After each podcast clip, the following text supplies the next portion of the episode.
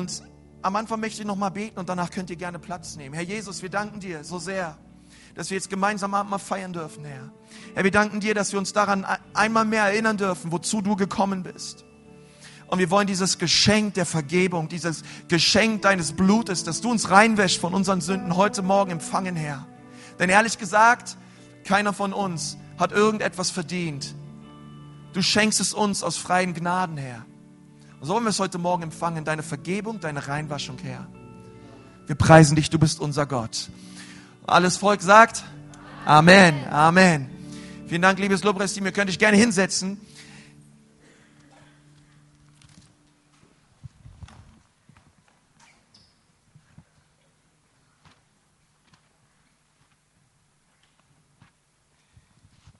Ich möchte gerne eine Stelle lesen aus 1. Korinther 11. Und da sagt Paulus zu den Korinthern, denn ich habe vom Herrn empfangen, was ich euch auch überliefert habe. Also er gibt das weiter, was er von Gott empfangen hat. Das ist ein gutes Prinzip übrigens, immer das weiterzugeben, was wir von Gott empfangen. Das hat Paulus getan. Dass der Herr Jesus in der Nacht, in der er überliefert wurde, Brot nahm und es ähm, und als er gedankt hatte, es brach und er sprach: dies ist mein Leib, der für euch ist. Dies tut zu meinem Gedächtnis. Ebenso nahm er auch den Kelch nach dem Mahl und er sprach, dieser Kelch ist der neue Bund in meinem Blut. Dies tut, so oft ihr trinkt, zu meinem Gedächtnis. Denn so oft ihr dieses Brot esst und den Kelch trinkt, verkündigt ihr den Tod des Herrn, bis er kommt. Wer also unwürdig das Brot isst oder den Kelch des Herrn trinkt, wird des Leibes und des Blutes des Herrn schuldig sein. Der Mensch aber prüfe sich selbst. Und so esse er von dem Brot und trinke von dem Kelch. Denn wer isst und trinkt, isst und trinkt sich selbst zum Gericht, wenn er den Leib des Herrn nicht richtig beurteilt. Ich glaube, dass es wichtig ist, heute Morgen auch, dass wir den Leib des Herrn richtig beurteilen. Dass wir richtig verstehen, was wir tun. Ähm, denn das Blut Jesu ist geflossen zur Vergebung deiner Sünden. Und das kannst du heute Morgen erleben. Das ist etwas, was vor 2000 Jahren geschehen ist. Aber das Blut, was aus den Wunden Jesu gekommen ist, war kein menschliches, normales Blut, sondern es war göttliches Blut. Und deswegen hat es Kraft. Ähm, Jesus war nicht irgendein Märtyrer, sondern er war der Sohn Gottes, der sein Leben gab. Wisst ihr, Götter können nicht sterben. Deswegen musste Gott Mensch werden. Weil Menschen können sterben. Aber in dem, das Blut, was in Jesu war, war nicht irgendein Blut, sondern es war göttliches Blut. Und dieses göttliche Blut hat die Kraft, dir zu vergeben. Und dann ist es wichtig, dass wir wissen, dass sein Leib zerschlagen wurde, ähm, dass er an die Seite ein Speer reinbekommen hat, dass er eine Dornkrone getragen hat, dass er Nägel hätte in, hatte in Füße und Händen und all das für uns. Und die Bibel sagt in Jesaja 53, dass Jesus so entstellt war, dass man sein, das Angesicht vor ihm verbarg. Und das hat Jesus alles getan für dich und für mich, damit wir zurückkommen können in unsere ursprüngliche Bestimmung. Und das ist die Gegenwart des Vaters. Ist das nicht wunderbar? Und das ist so kostbar, das zu erleben. Und ich bete auch, wenn du das erkennst, die Bibel sagt, durch seinen Striemen ist uns Heilung geworden. Wenn du heute Morgen körperliche Leiden hast, und ich weiß, einige von uns, ähm, da kriegt man den Arm kaum im Lobpreis hoch oder da, da tut alles weh und bei jedem Schritt und man quält sich vielleicht morgens hoch oder ähm, vielleicht hast du Migräne oder es geht dir nicht gut, du hast Allergien. Lass uns doch mit der Erwartung Amtma nehmen, dass wir durch seine Striemen Heilung empfangen. Ist auch Jesus bittest, auch heute Morgen, dass er dich anrührt. Ähm, und ich glaube, dass es gut ist, dass wir das zusammen tun. Zum Schluss möchte ich noch eine Sache sagen. Das Kreuz ist niemals etwas Gewöhnliches, sondern etwas ganz Außergewöhnliches. Und ich hoffe so, dass wenn du auch das Kreuz heute Morgen hier vorne siehst, dass dein Herz so richtig aufgeht. Und es ist nicht irgendwas, was du schon 5477 Mal gesehen hast und schon 48.000 Predigten drüber gehört hast und die Dinge dich nicht mehr berühren. Sondern dass du sagst, Gott, heute Morgen, ich nehme jetzt ganz bewusst diese Zeit und ich richte meinen Blick auf dich und ich danke dir für das, was du getan hast für mein Leben. Du bist würdig, dass ich dich anbete. Und ich danke dir, dass du mir vergibst heute Morgen. Wir werden jetzt eine Zeit haben, wo wir einfach mal ganz ruhig sind. Und wo du Gott, Gott fragst, dass er durch seinen Geist an dir wirkt. Dass er vielleicht Dinge auch in dir hochholt. Dinge wie Unvergebenheit oder Dinge, die zwischen dir und deinem Gott sind und dass du die gleich bekennst vor Gott. Und dass du dann als Bestätigung seiner Vergebung dann auch den Kelch nimmst und, und dass du sagst, ja, danke Jesus, dass du das getan hast. Wollen wir das zusammen machen? Ja. Wir werden einfach eine, eine Zeit der Stille jetzt haben. Und ich bitte dich, dass du ins Gebet gehst mit Gott, ganz persönlich. Ja. Amen. Amen. Vielleicht können wir unsere beiden Pastoren in Ausbildung nach vorne kommen. Michi und ist der Joel auch da? Nochmal dankt fürs, für den Wein. Jesus, wir kommen diesen Morgen vor dich als deine Kinder voll Dankbarkeit, voller Staunen, dass du zu uns kamst auf diese Welt, dass du dein Leben gabst für uns aus äh, Liebe, aus voller Erbarmen. Und ich möchte dich bitten, dass du heute Morgen jedem im Abendmahl äh, begegnest, dass wir dich sehen am Kreuz, wie du nicht nur starbst, sondern auch, auch auferstanden bist, Herr, zur Vergebung äh, meiner Schuld. Ich danke dafür, dass dein Blut uns äh, reinigt und dass wir Zugang haben zu dir und kommen dürfen, voll Zuversicht durch die Kraft deines Blutes. Wir danken dir dafür. In Jesu Namen. Alle Ehre sei dir. Amen.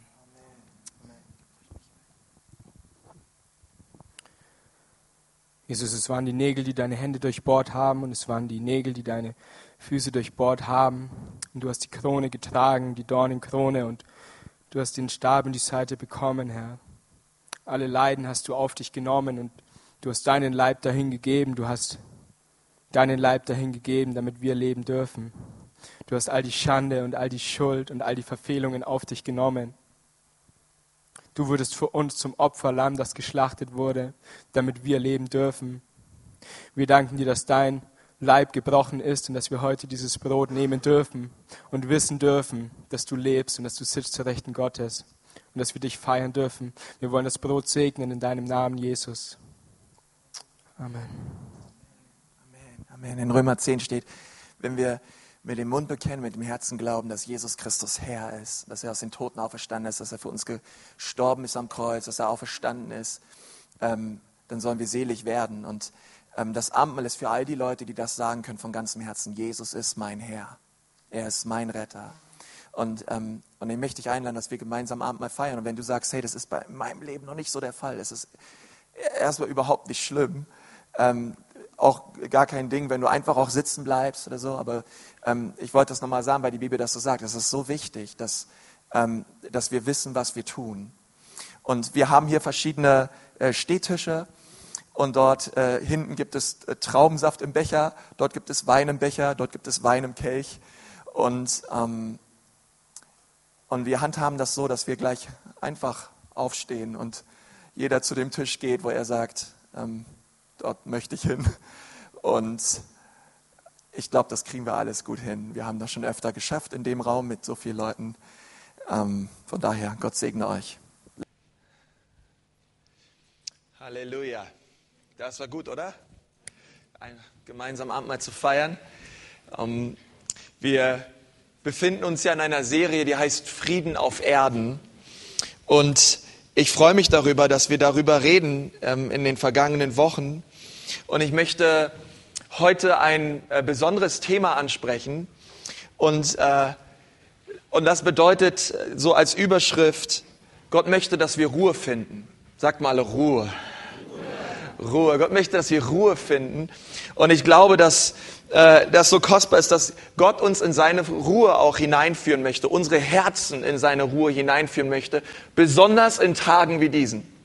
Möchte Gott uns seine Ruhe schenken und ich möchte mit uns über eine Textstelle reden aus Matthäus 11, die Verse 28 bis 30. Und wenn ihr so lieb seid, seid doch so gut einfach, dass wir Gottes Wort ehren. Und während ich es vorlese, lasst es doch nochmal gemeinsam aufstehen. Während wir Gottes Wort lesen.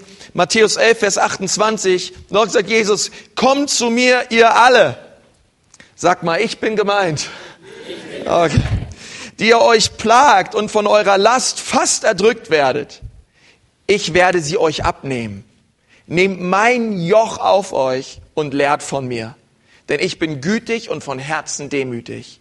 So werdet ihr Ruhe finden für eure Seele.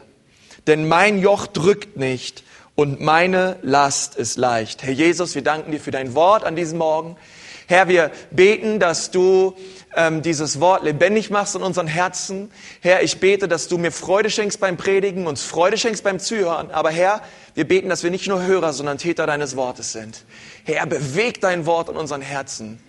In Jesu Namen. Amen. Amen. Ihr könnt euch wieder hinsetzen. Für viele Leute bedeutet Ruhe ja äh, quasi physisches Ausruhen. Ich liebe das auch manchmal. Äh, man kommt nach Hause, ähm, hat einen langen Tag gehabt. Manchmal empfinde ich so auch zwischen den Gottesdiensten, manchmal man merkt so viel los. Und ohne sich groß umzuziehen, einfach mit den kompletten Klamotten rein ins Bett Vorhang, Vorhang nochmal schnell vorher zu, Bettdecke rüber. Und dann gibt's doch nichts Schöneres als ein richtig schönes Nickerchen. Wer von euch weiß, was ich meine? So mal so richtig schön physisch sich ausruhen. Ich habe das gehört, dass es japanische Unternehmen gibt, die, äh, das ist wie im Kindergarten, da müssen die Angestellten in den Firmen mittags ein Nickerchen halten, weil danach die Produktivität gesteigert ist und die Leute wieder richtig klar bei Verstand sind.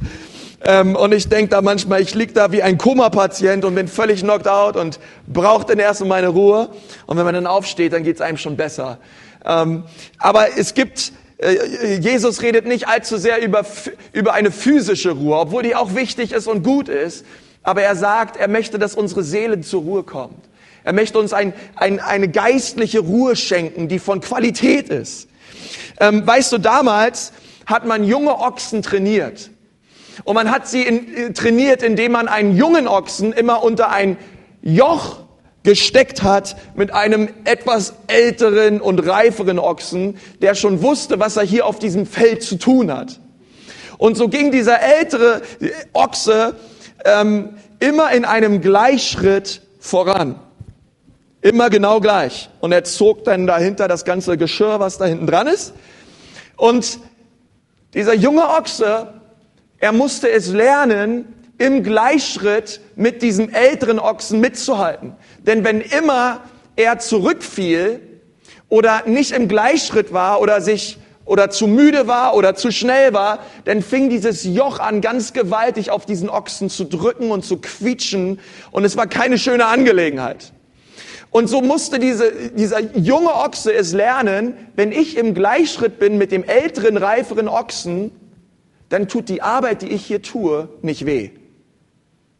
Dann lastet dieses Joch nicht so stark auf mir. Und es gab eine, eine, Redezeit, eine, eine Rede zur, zur Zeit Jesu, da hat man gesagt, wenn, wenn das gelernt wird, dann hat man den Ochsen die Ruhe beigebracht. Weil es war eine ruhige Arbeit, die dann stattfand. Beide zusammen unter einem Joch im Gleichschritt voran. Und da braucht der junge Ochse manchmal Monate des Drückens und des Quietschens und des Wehtuns, bis er verstanden hat, mit dem älteren Ochsen unter einem Jochen im Joch im Gleichschritt mitzugehen, tut mir wohl, tut mir gut, es bringt mich zur Ruhe. Weißt du, ähm, ich denke, im Geistlichen ist es in unserem Leben genauso. Wenn wir im Gleichschritt sind mit Jesus, dann ist auch unser geistliches Leben und unsere Nachfolge viel mehr von seinem Frieden und von seiner Ruhe erfüllt, als wenn wir ständig unser eigenes Ding machen, unsere eigenen Sorgen tragen und wir ständig darum bemüht sind, dass es unserem Leben gut geht. Weißt du, die Bibel sagt nicht, die, die Bibel sagt, sein Joch ist sanft und leicht, nicht unser Joch. Das Joch, was wir uns manchmal aufbürden, es ist alles andere als sanft, es ist alles andere als leicht. Ich musste es als Pastor lernen. Ähm, es tut mir persönlich besser, für, äh, mit Gott zu arbeiten, als für ihn. Und versteht, was ich meine. Natürlich arbeite ich für Gott. Aber ich muss, es, ich muss es erkennen, es geht nicht um meine Leistung, es geht nicht um meinen Perfektionismus, es geht nicht darum, dass ich etwas für Gott tue, damit ich angenommen bin, sondern ich darf mit Jesus dienen, mit Jesus leben. Deswegen hat Jesus gesagt, denn siehe, ich bin mit euch alle Zeit. Und ich musste es lernen, nicht nur etwas zu tun, sondern ich musste es lernen, mit Jesus im Gleichschritt zu gehen, mit ihm zusammen. Und dann merkst du, wie die Dinge leicht werden. Dann merkst du, wie du im Frieden Gottes lebst. Und ich glaube, dass Gott uns dort hineinführen möchte, denn sein Joch, das Joch Jesu ist ein gutes Joch. Und er möchte, dass wir von ihm lernen. Weißt du, es gab mal einen Mann, der ist am Straßenrand entlang gelaufen mit einem richtig schweren Rucksack auf seinem Rücken. Ein Autofahrer hielt an, hat gesagt, ja, kann ich Sie irgendwie mitnehmen? Der Mann mit seinem Rucksack gesagt, ja, klar, gerne. Er setzt sich in das Auto mit diesem schweren Rucksack auf dem Rücken. Sie fahren eine Weile und der Autofahrer sagt, ja, wollen Sie sich jetzt, wollen Sie nicht noch auch äh, Ihren Rucksack hier ablegen?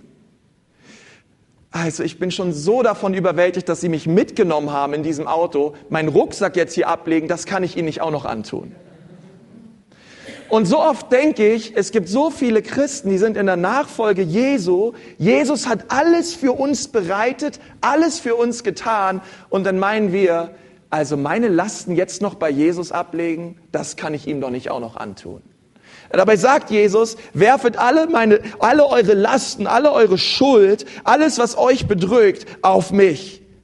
Wisst ihr, was ich so erstaunlich finde an dem Leben Jesu, ist, dass er an keiner Stelle gestresst war dass er an keiner Stelle äh, wie ein kopfloses Huhn herumgerannt ist, keine Ahnung hatte, was er tut, ähm, von einem Burnout im nächsten gegangen ist und irgendwie unter Leistungsdruck stand. Wenn wir das Leben Jesu anschauen, war das alles andere. Ganz besonders, wenn wir uns anschauen, ähm, wo Freunde zu Jesus gekommen sind und haben gesagt, Jesus, dein Freund Lazarus ist tot. Und Jesus hört sich die Geschichte an und Wisst ihr, was seine Antwort war? Freunde, ich bleibe erstmal noch zwei Tage hier. Ähm, weil der ist gar nicht tot, der schläft nur. Und er hat sich überhaupt nicht unter Druck setzen lassen. Und nach zwei Tagen äh, noch drauf ging er zu Lazarus, der mittlerweile dann schon vier Tage tot war. Und er kam zu dieser Gruft hin und alles hat schon gestunken, sagt die Bibel. Aber Jesus hat ihn aus den Toten auferweckt. Und er hat, Jesus ging in dem Zeitplan Gottes nicht in dem Zeitplan der Menschen. Ja, Jesus hat sich niemals treiben lassen von das, was die Menschen von außen auf ihn rauflegen wollte, sondern er lebte in seinem göttlichen Zeitplan. Und, und er lebte in der Ruhe Gottes. Und ich glaube, dass Gott uns dort hineinführen möchte in diese Ruhe Gottes. Im, Im Alten Testament gab es ein Prinzip und das ist das Prinzip des Sabbats. Gott hat in sechs Tagen die Welt geschaffen und am siebten Tag, sagt die Bibel, ruhte er. Und dann sagt die Bibel, und auch wir, die wir gläubig sind, wir, wir sollen auch zur Ruhe kommen am siebten Tag. Und ähm, was ich so erstaunlich finde, ist, es gab, es gab damals in Israel das siebte Jahr und das siebte Jahr war immer das Sabbatjahr. Nach dem Sabbatjahr kam das Jubeljahr. Und Gott hat zu seinem Volk gesagt, sechs Jahre lang dürft ihr säen, dürft ihr pflanzen, dürft ihr ernten aber am siebten Jahr sollt ihr nicht arbeiten. Hammer, oder? Ein ganzes Jahr, keine Arbeit. Und Gott hat gesagt zu seinem, zu seinem Volk, weil die Ernte im sechsten Jahr wird so reich sein, dass, am, dass es ausreichen wird fürs, fürs siebte Jahr, fürs achte Jahr und fürs neunte Jahr. Ist doch der Knaller, oder? Also das begeistert mich so krass, wenn du darüber mal nachdenkst. Du musst sechs Jahre lang arbeiten und am siebten, Tag, am siebten Jahr brauchst du nichts mehr tun, weil Gott so starke Ernte schenkt. Denkt er, was macht der? Muss ich mal kurz sein Handy? Irgendwie so, so eine technischen Dinge hier immer. Am siebten Jahr sollt ihr zur Ruhe kommen, weil Gott wollte, dass am siebten Jahr sein Volk ihm sucht. Und so hat er alles vorbereitet. Und wisst ihr, was ich erstaunlich finde? Das Volk Israel hat sich nie dran gehalten. Sie dachten sich jetzt wie? Also, oh, im sechsten Jahr war aber eine reiche Ernte. Und dann kam das siebte Jahr. Und dann denkt man sich, na ja, ein bisschen säen, ein bisschen pflanzen, können wir doch auch noch im siebten Jahr verkaufen. Machen wir doch noch ein bisschen Geld zusätzlich. Aber Gott hat das natürlich alles gesehen. Es gibt eine Schriftstelle in 2. Chronik 36, dort steht, damit erfüllt wurde das Wort des Herrn durch den Mund Jeremias, bis das Land seine Sabbatruhe ersetzt bekam. Da steht ja, 490 Jahre lang hat Israel dieses Gebot nicht befolgt.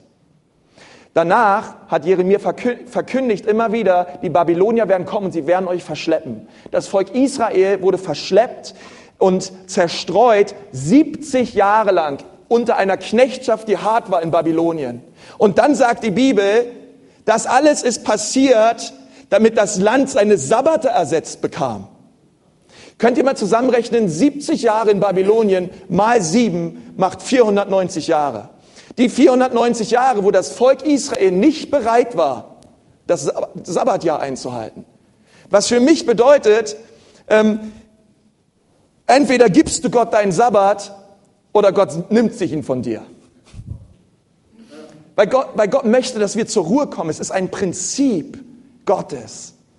Und wisst ihr, in den 70er Jahren, als der Computer entwickelt wurde und weiterentwickelt wurde, hat man gesagt, aufgrund des starken, immensen technologischen Fortschritts wird es nicht mehr nötig sein, dass ein Mensch in Zukunft, eine Bürokraft, länger als 20 Stunden in der Woche arbeitet.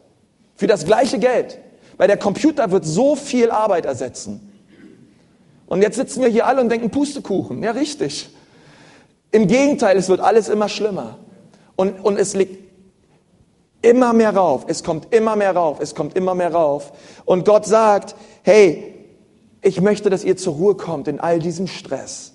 Ich möchte, dass ihr eine Zeit nehmt, wo ihr mich sucht und wo ihr all die Arbeit, all das Stressige fallen lasst. Ist das nicht eine coole Botschaft zu Weihnachten? Gott möchte uns seine Ruhe schenken. Und ich habe für uns vier Punkte an diesem Morgen. Und die fangen alle mit einem Buchstaben an und zusammen ergeben die Buchstaben, Buchstaben ein Wort. Ist doch kreativ, oder? Und das erste ist R und das bedeutet richtiges Timing. Ich möchte über vier Prinzipien reden der Ruhe. Gottes Timing. Wisst ihr, wenn manchmal das Timing nicht stimmt, dann merken wir hinten heraus, wie stressig alles wird. So viele Christen, sie meinen, sie müssen jetzt schnell die Dinge erledigen, Dinge leisten für Gott. Ich kenne auch dieses Fahrrad ohne Kette, wo man drauf sitzt und strampelt und strampelt und versucht aus eigener Kraft für Gott Dinge zu tun, anstatt mit Gott zusammen sein Reich zu bauen. Das ist ein großer Unterschied. Die Bibel sagt, getrennt von mir könnt ihr nichts tun. Aber wie oft versuchen wir getrennt von Jesus Dinge zu tun? Und, und wir müssen uns nicht wundern, dass es keine Frucht bringt. Und ich wünsche mir das so sehr, dass wir das erleben in unserem Leben, Gottes Timing erleben. So wie Jesus in Gottes Zeitplan lebte, sollst auch du in Gottes Zeitplan leben. Übrigens auch für deinen Ehepartner. Wie, wie oft erlebe ich das als Pastor, dass Leute ankommen, hey, wir wollen jetzt schnell heiraten, schnell heiraten. Ähm, oder man ist unter, hat Torschusspanik. Und wisst ihr, was mich so, was mich so begeistert? Unsere lieben Michael und Maria, macht mal ganz kurz so. Die zwei haben morgen 60-jährigen Hochzeitstag. Und ich, und wisst ihr, was ich mir so manchmal denke? Hey Freunde, macht mal ganz kurz langsam. Den Partner, den du dir da aussuchst, der ist dein ganzes, ganzes, ganzes Leben an deiner Seite. Deswegen, die Wahl, die du hier triffst, tu sie bedacht und mit der Weisheit Gottes.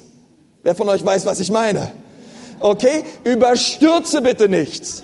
Überleg dir gut, was du tust.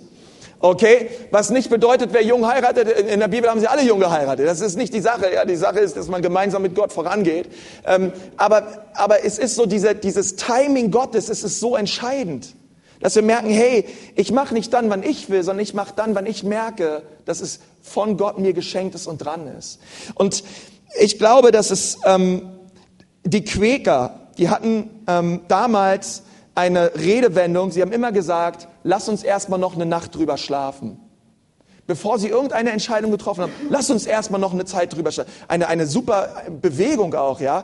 Und diese Redewendung kennen wir auch. Ich will erstmal eine Nacht drüber schlafen. Das ist etwas Wunderbares, weil bei den Quäkern hat damals der Tag begangen mit dem Abend. Und dann hat man eine Nacht drüber geschlafen. Ja, bevor ich jetzt das Auto kaufe, lass mich erstmal noch eine Nacht drüber schlafen. Und am Morgen, nächsten Morgen stehst du vielleicht auf und merkst, hm, gar nicht so eine gute Idee, dieses Auto zu kaufen, anstatt schnell die Dinge zu tun. Ähm, und ich glaube, der, der Schlüssel, wir, wir, sehen ihn auch in dem Leben von Abraham. Gott hat zu Abraham gesagt, hey Abraham, du sollst ein Baby haben, du sollst ein Kind kriegen. Es war eine Verheißung Gottes. Und dann war er 75 Jahre alt und seine Frau Sarah war 65. Ähm, und sie wurden dann noch älter. Abraham war dann äh, später 86, 13 Jahre später. Er stand seiner Frau Sarah gegenüber. Beide hatten sie falsche Zähne, beide hatten sie Hängebrüste. Und, ähm, und sie haben sich überlegt, Sarah sagt zu Abraham, Sarah, Sa äh, Abraham, Abraham, schnell, du brauchst einen Nachkommen. Und ich, ich, ich, wie wär's mit meiner Magd Hagar? Und Abraham gesagt, okay, und aus diesem überstürzten, wir sehen die Verheißung Gottes nicht in meinem Leben, wir müssen es schnell aus eigener Kraft bewirken, kam Ismael. Und was Ismael angerichtet hat, das merken wir bis heute. Ähm, ein, wisst, ihr, wisst ihr, was ich meine? Eine überstürzte Entscheidung, schnell die Dinge zu machen, weil wir noch nicht Gottes Verheißung sehen. Und dann wurde, äh, wurde Sarah 90 und dann wurde sie schwanger. Und Gott hat seine Verheißung erfüllt. Und Isaak kam. Und die Fülle des Segens Gottes konnte sich im vollen Maße über sein Volk ergießen. Aber die anderen Verwandten waren auch noch da, die sich später als Feinde Israels entlarvten. Alles aus einer Entscheidung heraus. Wir warten nicht auf das Timing Gottes. Wir machen schnell, was wir für richtig finden. Und Gott, Gott möchte uns in dem Gleichschritt bringen mit seinem Sohn. Er möchte, dass du in der Gemeinschaft lebst mit ihm. Und er möchte dir auch in diesem Bereich zeigen, wann die Dinge dran sind. Weil lieber in Gottes Timing und dafür gesegnet, wisst ihr, wir wollen manchmal die Frucht essen, bevor sie reif ist. Und Gott sagt, ey, ich werde schon zu, lass doch mal die Frucht reifen und dann wird sie sogar vom Baum abfallen, dann kannst du sie einfach aufheben und essen. Aber so oft aus unserem Getriebensein heraus tun wir die Dinge einfach ganz schnell. Und Gott kann einfach in, dem, in seiner Güte und in seinem Segen so manche Entscheidung einfach nicht segnen. Versteht ihr, was ich meine? Gottes Timing ist wichtig, damit wir zu seiner Ruhe kommen. Das zweite ist, U, untersuchen. Gott sagt, es ist wichtig, dass wir unser Herz untersuchen, unser Herz prüfen. Dieses Wort Krineo im Griechischen ist dasselbe. Ich prüfe, ich durchforste, ich untersuche mein Herz, ob in meinem Herzen irgendwo Schuld und Sünde ist. Ein Schlüssel, um in die Ruhe Gottes zu kommen. Als David mit Bezeba Ehebruch begangen hat, begangen hat, da gingen die Probleme in Davids Leben so richtig los. Weil ähm, er hat Ehebruch begangen mit Bathseba und danach musste er noch den Mann loswerden, Uriah, und so ließ er den Mann töten. Und er nahm sich Bathseba in sein Haus und das Leben von David ging einfach weiter, wie immer. Aber ich denke mir so, Mann, wie krass ist es? David wusste ganz genau, was er getan hat. Er wusste, dass es falsch war vor Gott. Und in seinem Hinterkopf gab es immer ein, oh nein, wenn das irgendwann mal rauskommt. Und er lebte einfach weiter lebte einfach weiter. Keine Ahnung, wenn Nathan nicht gekommen wäre, einfach nur, einfach, aber Gott, Gott sandte seinen Propheten Nathan. Und Nathan hat, hat David angeschaut und hat gesagt, David, du bist der Mann, der in Schuld und in Sünde lebt. Du musst umkehren. Und dann hat David geschrieben im Psalm 32, Vers 3, als ich schwieg, zerfielen meine Gebeine durch mein Gestöhn den ganzen Tag. Denn Tag und Nacht lastete auf mir deine Hand. Verwandelt wurde mein Saft in Sommergluten. So tat ich dir kund meine Sünde und deckte meine Schuld nicht zu. Sagt mal nicht zu. Ich sagte, ich will dem Herrn meine Übertretungen und meine Schuld bekennen. Und du, du hast vergeben die Schuld meiner Sünde. Deshalb soll jeder Fromme zu dir beten, zur Zeit, da du zu finden bist. Und David hat erkannt, wenn ich meine Sünden vor Gott aufdecke, wenn ich das, was verborgen ist, raushole, dann kommt die Vergebung Gottes. Und dann kommt die Ruhe Gottes. Weil ehrlich gesagt, meine Gebeine zerfallen durch mein Gestöhn den ganzen Tag, hört sich nicht gerade wie die Ruhe Gottes an, oder? Ähm, aber die Ruhe Gottes sollte in das Leben von David einkehren. In dem Augenblick, wo er Buße getan und umgekehrt ist von seiner Schuld. Und das ist ein absoluter Schlüssel, weil jede Art von Schuld, von Scham, von Sünden verstecken in deinem Leben, werden dir immer deinen Frieden rauben, werden dir immer die Ruhe rauben, weil du wirst, dein, du wirst laufen mit einem, mit einem Gewissen, was denkt, oh Mann, gut, dass keiner weiß, dass ich, gut, dass keiner weiß, was ich abends mir anschaue. Gut, dass keiner weiß. Gut, dass meine Frau nicht weiß. Gut, dass mein Nachbar nicht weiß. Gut, dass das Finanzamt nicht weiß. Gut, dass mein Chef nicht weiß. Ist nicht gerade die Ruhe Gottes, oder? Gott möchte uns vergeben. Gott möchte, dass wir zu ihm kommen und die Dinge aufdecken, die falsch sind. Und das bedeutet, dass wir die Dinge aussprechen. Herr Jesus, ich lebe in den und den Bereichen meines Lebens in Sünde. Und dann decken wir die Dinge auf vor der sichtbaren, unsichtbaren Welt, aber dennoch vor Menschen, an denen wir gesündigt haben. Und ich sage dir eins, der Friede Gottes kommt rein. Hey, ich habe mal, ich habe bei mir auf dem BlackBerry so ein NTV-App. Da laufen immer Nachrichten. Und ich habe so ein bisschen das Leben von Arnold Schwarzenegger verfolgt. Wer von euch weiß, wer Arnold Schwarzenegger ist? Okay. Arnold Schwarzenegger hat eine Frau, Mariah Shriver, und die musste irgendwann feststellen, Mensch, mein Mann hat ja nicht nur mich als Frau, sondern noch 13 andere. Dann hat er nicht nur 13 andere, sondern die Putzfrau, die bei uns immer sauber gemacht hat, mit der hat er auch ein uneheliches Kind zusammen. Hat die Frau natürlich alles nicht gewusst.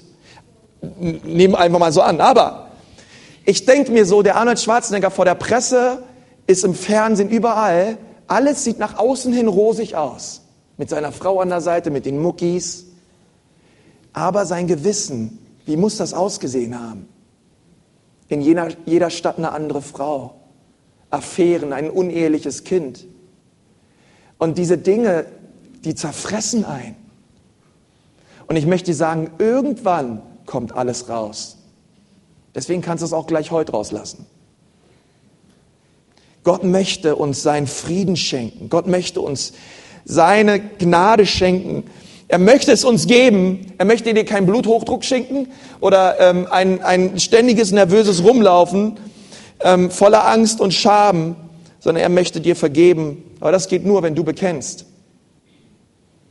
Denn wenn wir unsere Sünden bekennen, sagt die Bibel, ist er treu und gerecht. Ist das nicht eine super Predigt, oder? Eine super Weihnachtsbotschaft? Gott möchte uns heilen, uns vergeben. Okay, ich wollte das nur mal feststellen gerade. Ja, es ist gut, dass wir Abendmahl hatten. Drittens,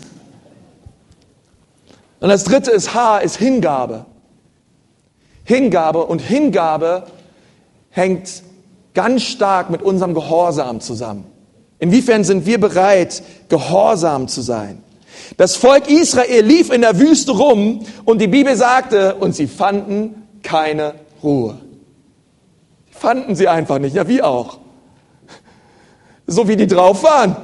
Sie fanden keine Ruhe. Sie hörten lieber auf die acht Spione als auf die zehn. Sie hörten lieber auf die acht Zweifler als auf die zwei Glaubenshelden. Genauso auch Jona. Jona sollte nach Ninive gehen. Gott hat gesagt, geh da hin und erzähl den Leuten, was sie falsch machen. Ich möchte, oh, ich bin nämlich sauer auf diese Stadt. Denn sie tun alles andere als das, was ich ihnen befohlen habe. Und Jona hat Angst bekommen. Und anstatt nach Ninive zu gehen als ein Prophet Gottes und die Wahrheit zu verkündigen, macht er lieber eine Kreuzfahrt auf dem Mittelmeer. Fährt direkt in die andere Richtung. Und irgendwann musste Gott ein Wahl schenken, eine riesige, äh, Jona wurde über Bord geworfen, weil irgendwie nur Unheil mit ihm kam. Ein Wal schluckt ihn auf, äh, schluckt ihn ein, schluckt ihn ein. Ähm, und ich meine jetzt mal ehrlich, in, in, in dem Magen eines Wals, ich weiß nicht, wie es da drin aussieht, ich weiß auch nicht, wie das alles passiert ist, aber äh, die Ruhe Gottes sieht für mich wiederum anders aus, als sich in einem Wal wiederzufinden, voll mit Algen, ekligen Fischen und so weiter, dieser Gestank, schon allein jetzt an der Fischtheke, wenn ich das schon rieche. Aber Jona, drei Tage lang im Bauch des Wals. Und ich kann mir so vorstellen, als der ausgespuckt wurde, hey, der ist nach Ninive gerannt, so schnell kannst du nie ransehen. Der war drauf und dran, den Willen Gottes für sein Leben auch wohl, wohl schnell durchzuführen. Weil sowas, worauf will ich nicht normal erleben? Und ich glaube, dass, ähm, dass wann immer Ungehorsam ist und wann immer wir unser Ding tun und wegrennen von dem Plan Gottes, den er für uns hat, werden wir niemals Gottes Ruhe und Gottes Frieden erleben. Er war ungehorsam.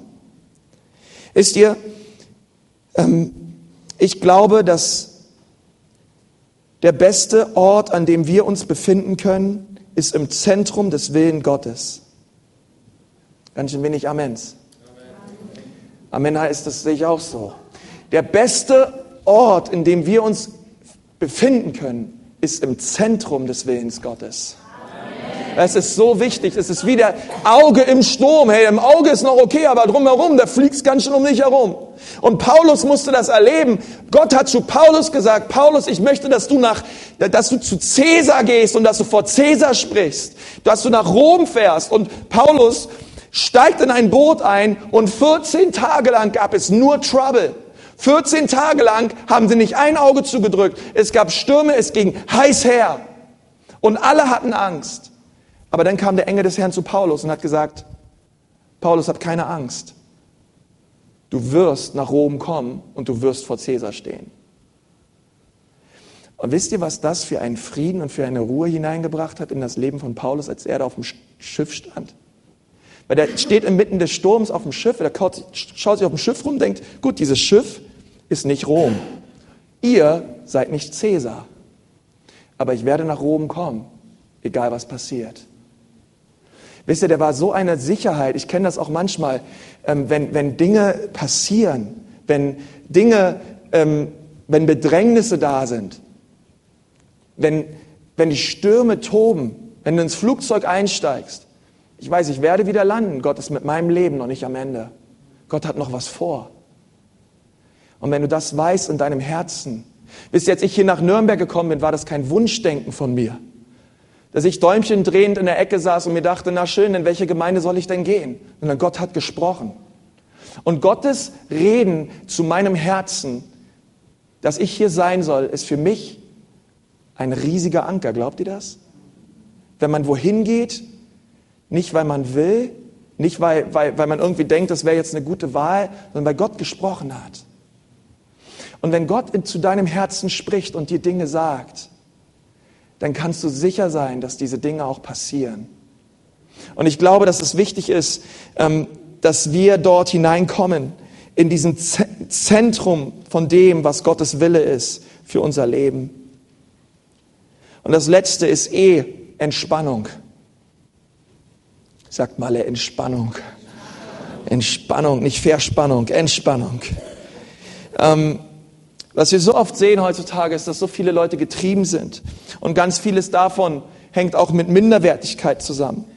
Wäre ich doch nur wie der, hätte ich doch nur das Auto meines Nachbarn. Oh Mann, der hat aber ein schönes Haus. Oh, hätte ich doch nur die Nase von der Person dort auf dem Plakat. Mann, hätte ich doch nur ein paar Pfund weniger und ähm, endlich einen Mann, so wie mein Kumpel XY, der hat irgendwie alles und ich habe nichts. Ähm, und es ist, ist, glaube ich, so viel Minderwertigkeit und so viel Unsicherheit oft in unserem Leben, dass wir gar nicht dazu kommen, zu entspannen in dem, wie Gott uns gemacht hat. Paulus hat gesagt, aus Gottes Gnaden bin ich, wie ich bin. So wie ich bin, so wollte Gott mich. Kannst du das aussagen über dein Leben? So wie du aussiehst, so wollte Gott dich haben. Denn so bist du wunderbar. Und so viel Unruhe kommt in unser Leben hinein durchs Vergleichen.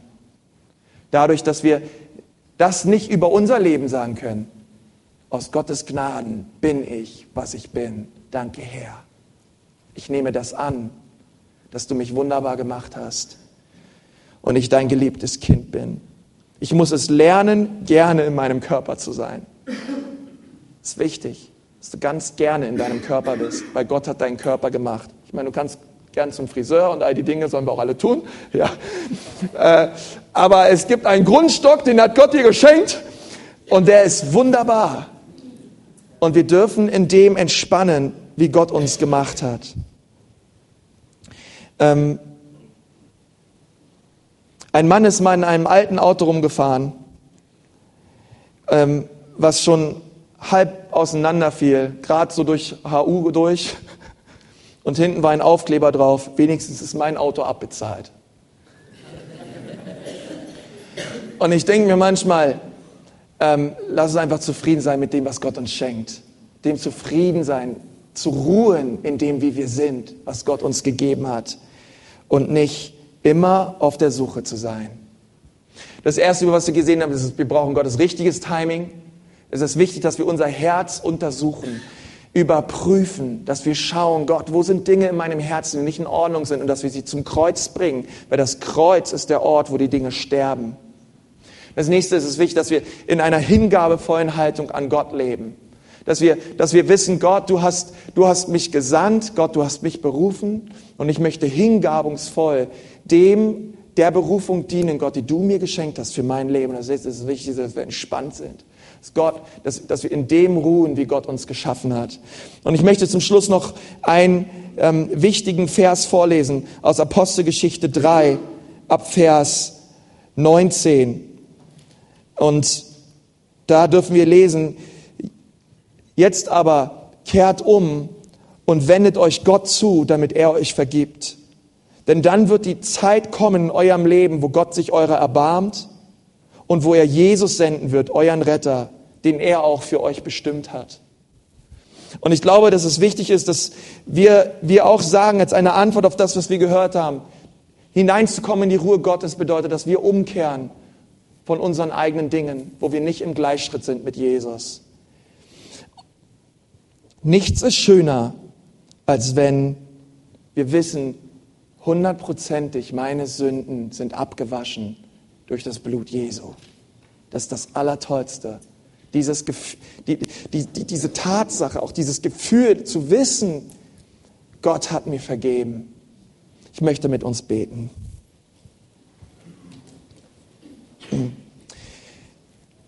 Herr Jesus, ich danke dir von ganzem Herzen, dass nichts in unserem Leben uns so sehr erfrischt, Herr, wie deine Gegenwart und wie deine Kraft, Herr.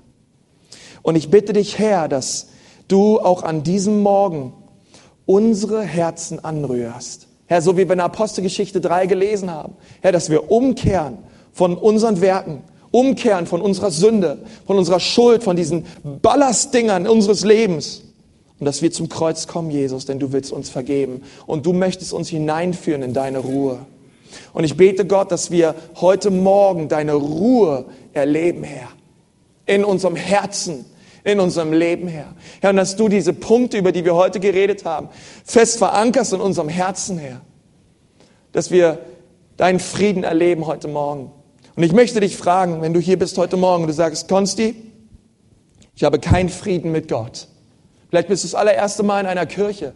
Vielleicht äh, hast du das allererste Mal Gottes Wort gehört und du sitzt hier auf deinem Stuhl und du sagst, ja, ich, ich, ich brauche den Frieden, ich brauche die Ruhe Gottes in meinem Leben, ich brauche die Vergebung meiner Schuld und meiner Sünden, denn ich stecke richtig tief drin.